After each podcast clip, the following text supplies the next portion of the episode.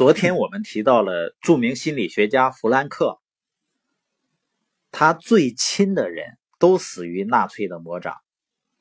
他本人呢，也在纳粹集中营整天遭受着严刑拷打，还不知道哪一天会送命。在这种情况，有一天呢，他突然就有了一个全新的感受，也就是说，他想明白了，即使是在最极端恶劣的环境下。人呢也会拥有一种最后的自由，就是选择自己态度的自由。但有人肯定会说呀，你想失去最亲的人，然后自己未来还不确定，然后每天遭受严刑拷打，你说这个日子过得那肯定是痛苦不堪啊。但你会发现，真正心智成熟的人。他不是说完全感受不到痛苦，而是能够自己主动的去减缓自己的痛苦，或者换句话说呢，你发现同样一件事情的打击，不同的人他的感受是不一样的。有的人呢就会很纠结、很痛苦，然后呢就会影响到自己的行为，而有的人呢，同样一件事儿，他可能能释怀。你比如说，我们小时候，或者说我们看很小的孩子，他会因为一件很小的事儿，他就大哭大闹，这肯定是心智不成熟的表现啊。你也可以理解，比如小孩有一个阶段，他可能认为呢，这个东西就是我的，啊，别人绝对不允许动。但你会发现，有的成年人有没有这种情况呢？我记得以前有一次坐车，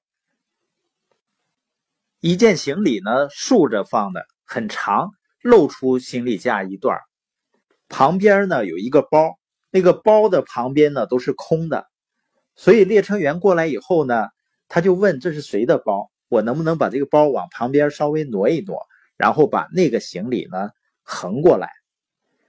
结果这个包的主人呢是一个中年男士。就非常气愤的说：“我的包不允许动。”实际上，列车员当时很惊诧。那这个男士呢，还是在不断的强调，而且很严厉的强调，不准动我的包。你就会意识到呢，有的人虽然说身体已经长成了，但是他的心智还停留在孩子的那个阶段。小孩子会因为一件很小的事情。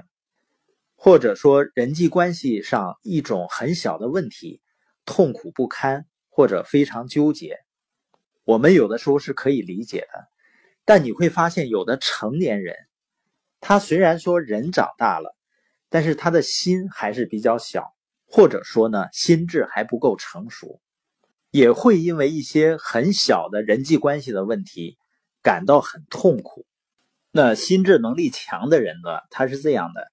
他会运用自己的心智呢，把自己的注意力转移到其他地方去，那痛苦呢就几乎自动消失了。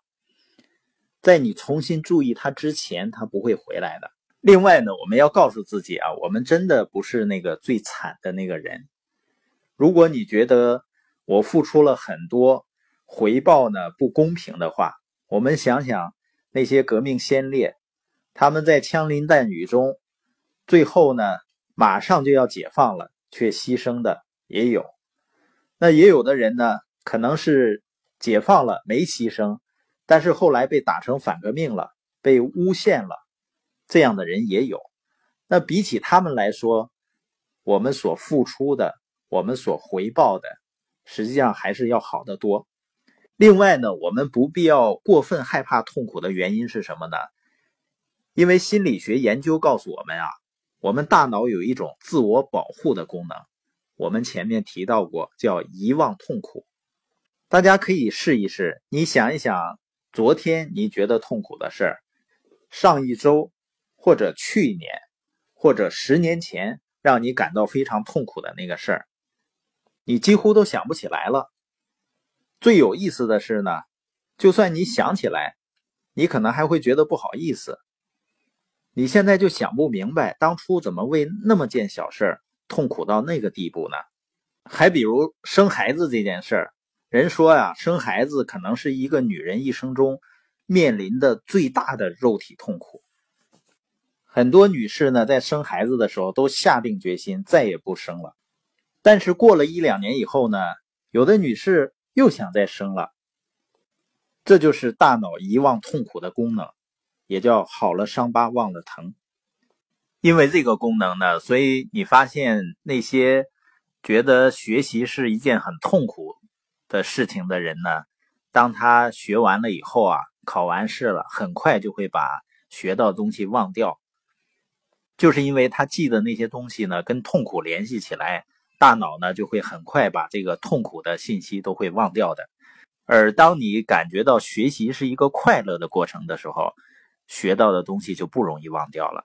所以我们要享受自己做一个事情的过程，而且面临的内心纠结啊，感到痛苦的时候啊，一定要去从自己的心智层面去不断的提升自己。